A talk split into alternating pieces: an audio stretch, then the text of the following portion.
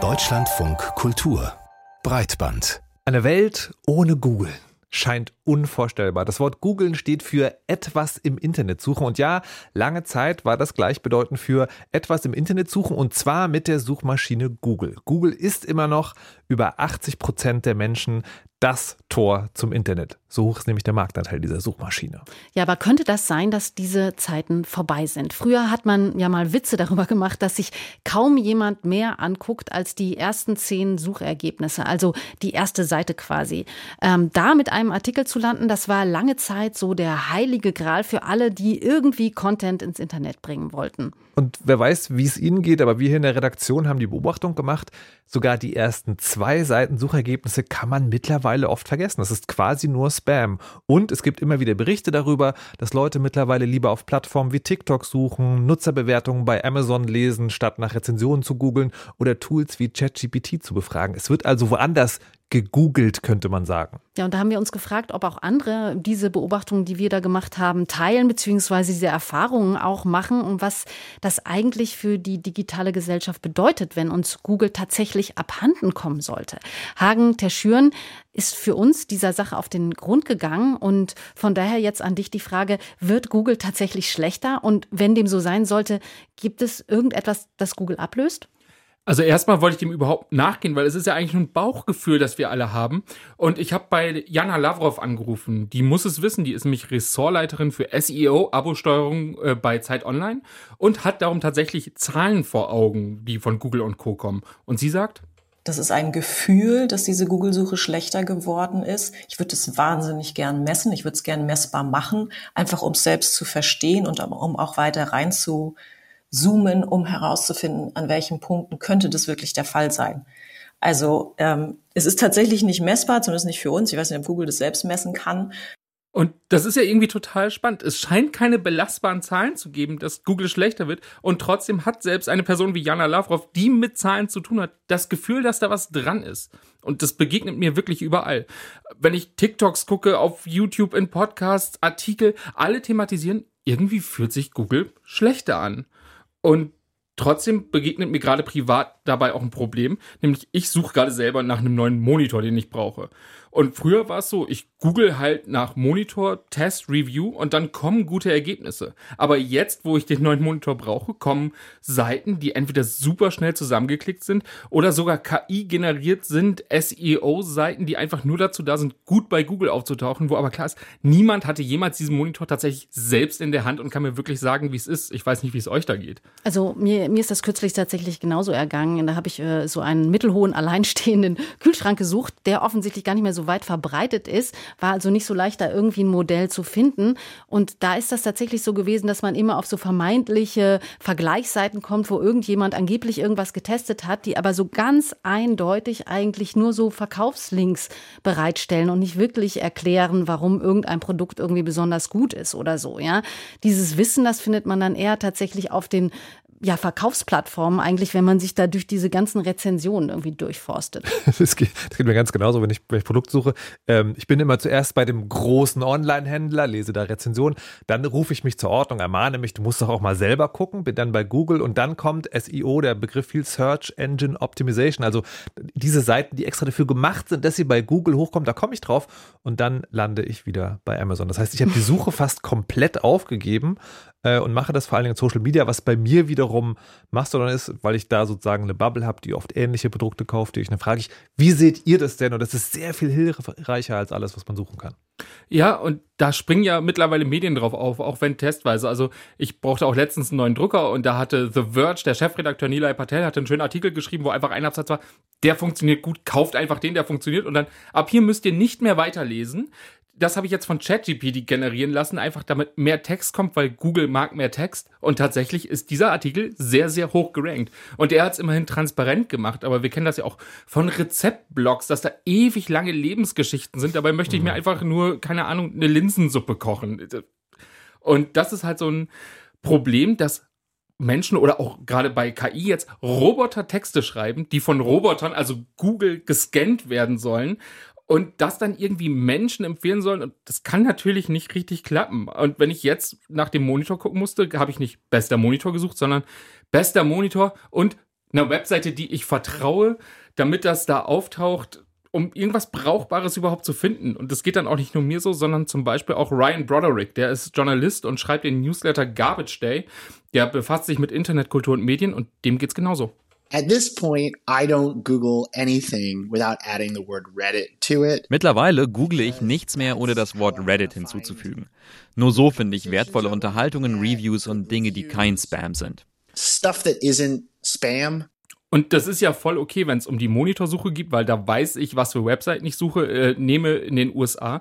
Aber wenn ich jetzt einen Fernseher suchen würde, würde das schon nicht mehr gehen, weil in Europa gibt es ganz andere Fernsehermodelle als in den USA. Und ich habe keine Ahnung, welchen deutschen Seiten ich vertrauen kann. Also ich weiß nicht, was ich da anklicken soll.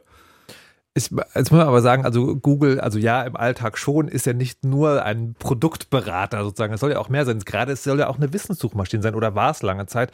Und da habe ich das Gefühl, hier wird jetzt momentan eher sozusagen gewürfelt, ob man ein qualitatives Ergebnis bekommt oder nicht. Es gibt ja immer die eine Seite oder die eine Antwort, die besonders herausgestellt wird.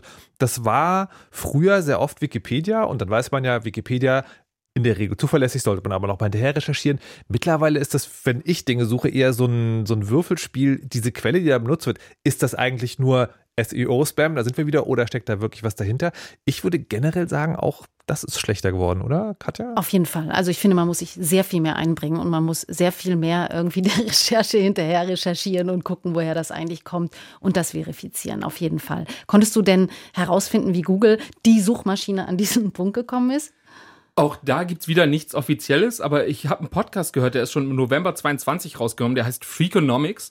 Und da hat die Google-Angestellte Nummer 20, die war später hohe Managerin und später auch die Chefin von Yahoo, Marissa Meyer, die hat die These aufgestellt, das liegt überhaupt nicht an Google, das Web ist schlechter geworden. Ich denke, dass die Qualität des Internets schlechter geworden ist. Als ich bei Google anfing, da gab es etwa 30 Millionen Webseiten, so dass es relativ einfach war, sie alle zu crawlen und zu indizieren. Das klingt nach viel, ist aber wenig. Mittlerweile hat Google die Marke überschritten, wo es mehr als eine Billion URLs gesehen hat. Und intuitiv wirkt das für mich logisch. Niemand spricht zum Beispiel mehr von der Blogosphäre. Früher hatten wir ja alle irgendwie also unsere eigenen kleinen Blogs, wo viele coole Sachen einfach ins Internet geschrieben haben, aus Lust an der Freude. Und mittlerweile ist das entweder verkürzt als Post in sozialen Medien oder es verfolgt eine tatsächliche Gewinnabsicht dahinter, wo irgendwas rausoptimiert wird. Aber, das klingt vielleicht logisch, Ryan Broderick nimmt dieses Argument aber nicht so für voll. The, the web, in my opinion, is actually better than it's ever been.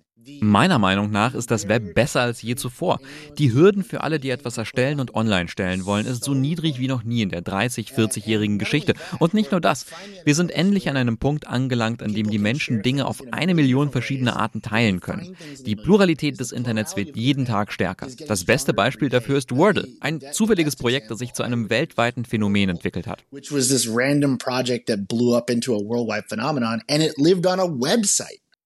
Und das ist total interessant, weil ja, im Grunde schreiben wir ja alle noch irgendwie ins Internet oder podcasten, aber dann kommen diese Gewinnabsichten mit den Spam-Taktiken, die so effizient sind, dass sie so bei Google auftauchen.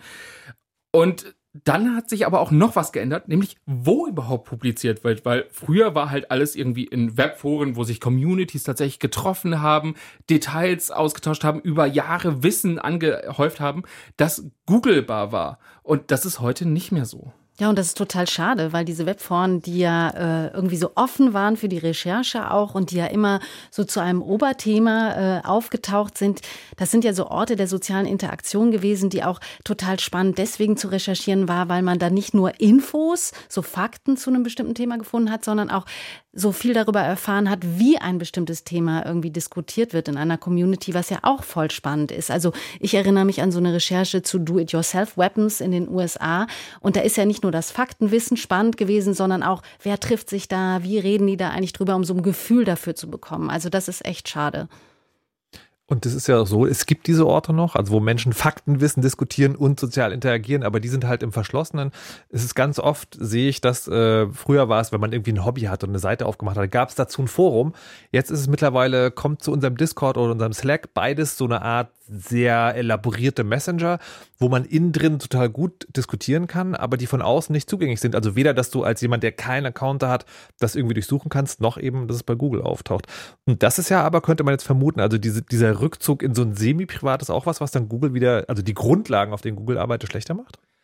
Ja, das würde ich definitiv unterstreichen. Und die Sache ist, das ist ja tatsächlich auch beabsichtigt, dass es weniger durchsuchbar ist. Das ist ja auch so ein bisschen die Debatte, die aktuell bei Mastodon geführt wird. Da bist mhm. du ja sehr aktiv, Markus, zum Beispiel. Du mhm. kannst das ja auch beobachten. Also das ist lange eine Diskussion, dass die, äh, die Frage, soll man Mastodon, also die Gesamtheit dieser vielen äh, Server, die es da gibt, durchsuchen können?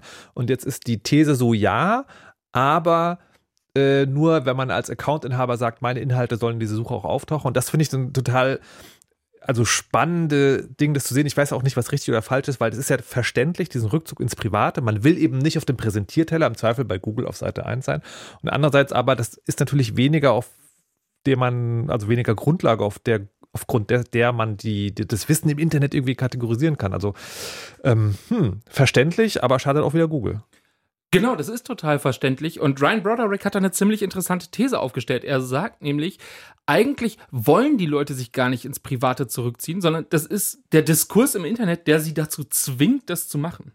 I don't think it's because they don't have an interest in being discovered or communicating. It's that Ich glaube nicht, dass es daran liegt, dass sie kein Interesse daran haben, entdeckt zu werden.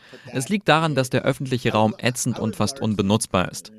Ich denke, dass die Schuld dafür größtenteils bei politischen Extremisten liegt, die wissen, dass sie damit den öffentlichen Diskurs ruinieren können. Aber auch bei massiven Monopolen, die versucht haben, den öffentlichen Raum zu kaufen. Ich glaube, Leute würden weniger unauffindbaren Inhalt machen, wenn sie nicht dazu gezwungen wären.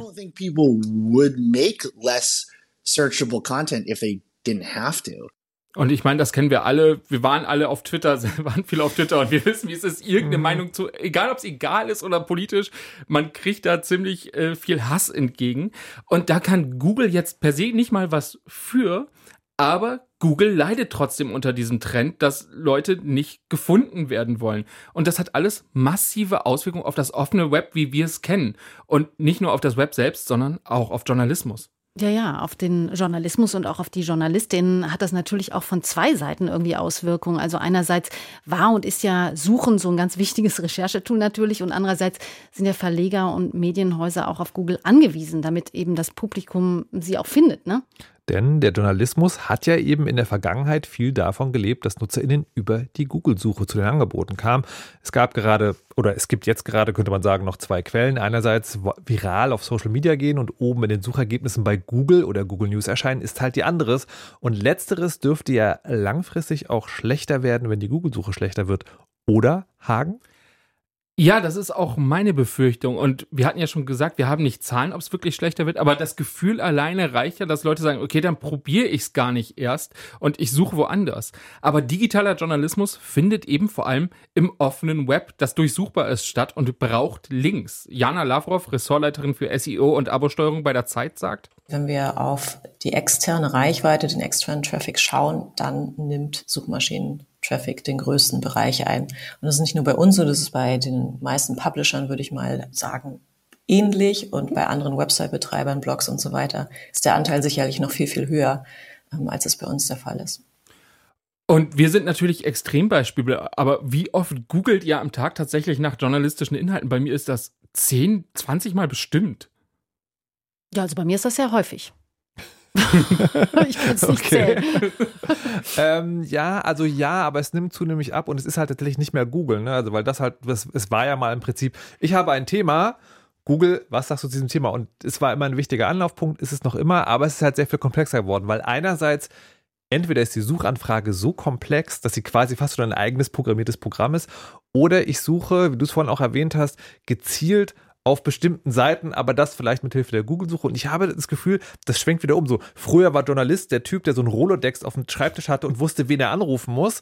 Dann war Google, man kann einfach jemand anders fragen. Und jetzt ist es wieder so, ja, du musst schon deine Liste haben an also an Quellen für eine Suche, die du benutzt. Da geht es wieder so ein, so ein bisschen hin. Oder Social Media halt, wo man dann ExpertInnen Kontakte hat. Ja, sagen wir mal so, man muss es kombinieren. Ne? Also es ist jetzt so, wir sind an einem Punkt, wo wir irgendwie alle alten Recherchetools mit wieder den neuen äh, Recherchetools oder mit Google irgendwie kombinieren müssen. Und dann findet man natürlich auch immer noch interessante Sachen, aber es ist schon viel verzweigter geworden. Ne? Man muss sich viel mehr durcharbeiten und man muss immer präziser die Stichworte sammeln, um eine ordentliche Recherche zu verfassen. Und das ist ja gleichzeitig gleichzeitig auch total spannend, weil was Google ja auch groß gemacht hat, war, dass man so einfach Sachen finden konnte und das waren auch vor allem journalistische Inhalte. Also Journalismus hat Google mit groß gemacht und gleichzeitig leiden Medienhäuser total unter Google und das Geld, das dadurch reinkommt. Darum gab es ja in letzter Zeit auch viele Experimente, die man gesehen hat.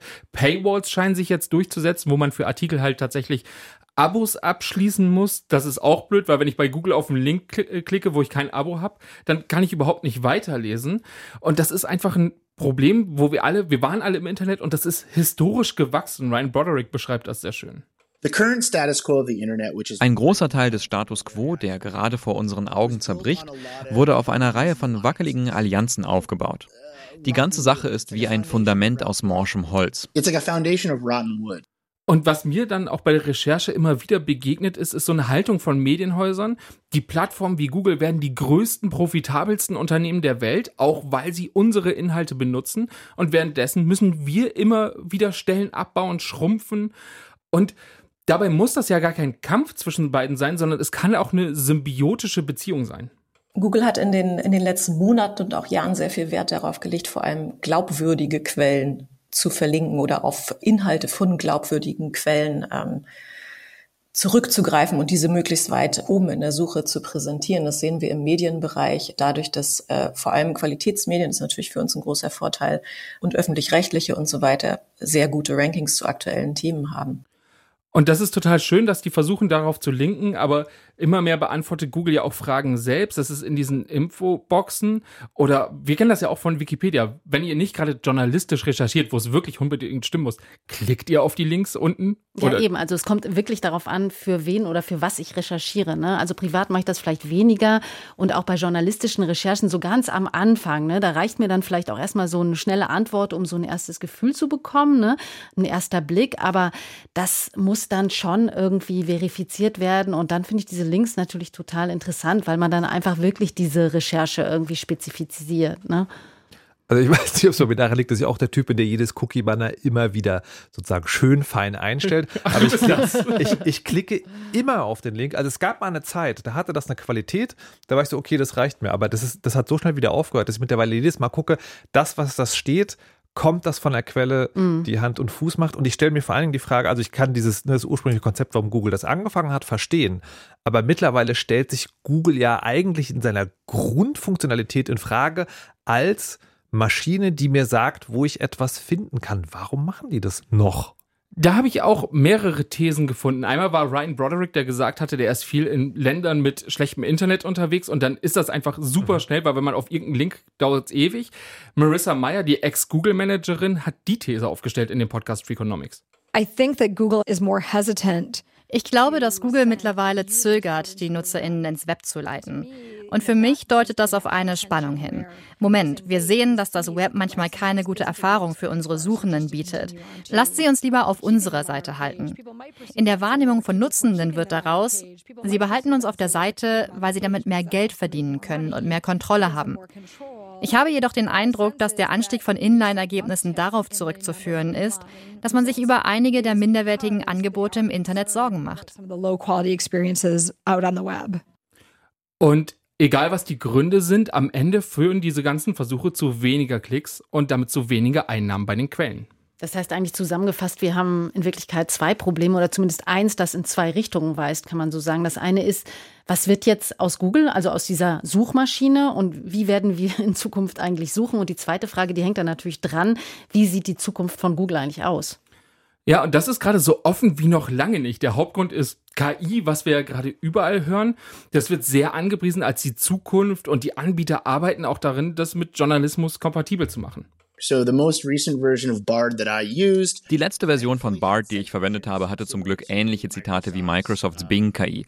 Man stellt ja eine Frage, die KI antwortet in einer Gesprächsstimme und dann gibt es Fußnoten. Ich garantiere, dass niemand jemals auf diese Fußnoten klicken wird. Also das ist wieder das Problem. BART ist die KI von Google und die macht dann zwar schöne Antworten und gibt auch Links, aber ja, wer klickt da drauf? Und generell bin ich gespannt, was so die Zukunft von KI in der Suche angeht, weil wir wissen alle, die haben ein Problem mit Fakten und das ist ein inhärentes Problem von KI, was so schnell auch nicht gelöst werden kann. Und ich persönlich vertraue darum KI-Ergebnissen einfach nicht, gerade was Journalismus angeht. Aber jetzt mal ab davon sozusagen, wir werden es berufsmäßig immer gut machen müssen, aber eben die, auch die andere Frage, wie wird es für den Rest der Gesellschaft? Wie werden wir in Zukunft suchen? Wird man sich diesem äh, Ich vertraue der KI-Antwort, nicht auf die Fußmute ergeben? Gibt es da irgendwelche Ausblicke? Ja, das ist irgendwie sehr dystopisch in meiner Recherche. Okay. Ich hätte jetzt gerne die super schönen Nachrichten, aber ich habe das Gefühl, wir werden uns alle mehr Suchkompetenzen aufbauen müssen. Katja hatte das vorhin schon geschrieben oder Markus, dass es so eine Art Programmiersprache ist, wo ich lernen muss, wie ich es richtig schön in Google eintippe, das was rauskommt, weil es sind nicht wirklich andere gute Alternativen am Horizont zu sehen. Aber vielleicht muss das auch nicht schlecht sein. Ich sehe das zwar zu, äh, so dystopisch, aber für Ryan Broderick ist das quasi auch eine Hoffnung für ein vielleicht weniger monopolisiertes Internet. In 2009 you had MySpace that was imploding 2009 war MySpace am implodieren. Facebook noch nicht algorithmisch und die Leute machten alle möglichen verrückten Sachen, wie Videos mit Flipcams drehen und sich bei Foursquare anmelden und andere merkwürdige Sachen, aus denen nichts geworden ist. Das ist in etwa der Punkt, an dem wir jetzt sind. Es gibt eine Million Dinge, die passieren. Sie sind alle irgendwie seltsam. Es fühlt sich nicht so an, als würden sie sich zu etwas Wichtigem summieren. Aber ich glaube, dass sich daraus etwas Interessantes ergeben wird. Und ich glaube, dass sich viele dieser Probleme auf seltsame Art und Weise von selbst lösen. Sie neigen dazu, sich zu lösen. Oder zumindest neue Probleme zu schaffen. They tend to work out, eh, sorta, or at least create new problems. Ich bin mir nicht ganz im Klaren, ob ich wirklich auch so optimistisch sein kann, aber ich will die, die eine steile These drin nochmal aufgreifen, weil das ist vielleicht wirklich Punkt für ein bisschen Optimismus. Ne? Google war tatsächlich toll, weil es hat etwas Komplexes, Suche im Internet sehr einfach gemacht, aber es war andererseits eben auch das erste große Beispiel für monopolistischen Plattformkapitalismus. Eine Sache hat nur an einem Ort stattgefunden, wenn die dann nicht mehr gut funktioniert, das sehen wir eben gerade, aber es ist vielleicht genau deswegen sogar ganz gut eigentlich, wenn Suche im Internet in Zukunft nicht mehr automatisch googeln ist. Also ich finde das eigentlich schon eine ganz gute ähm, Entwicklung, sagen wir es mal so, ja. Also jetzt natürlich nicht im Ergebnis, wäre natürlich schön, wenn Google irgendwie besser wäre, aber ich finde dieses Misstrauen, was da ja gerade auch wächst, mit dieser Unzufriedenheit, mit diesen Ergebnissen, die man da ausgespuckt bekommt, das ist ja so ein Grundcharakteristikum, was man ja eigentlich immer braucht bei einer Recherche. Also viel Misstrauen. Äh, Suchen ist eben eine komplexe Angelegenheit und das wird einem jetzt wieder mal deutlich gemacht. Also ich würde sagen, gemischtes Fazit. Ne? Also ich denke, so wie du, Hagen, auf jeden Fall braucht es mehr Medienkompetenz.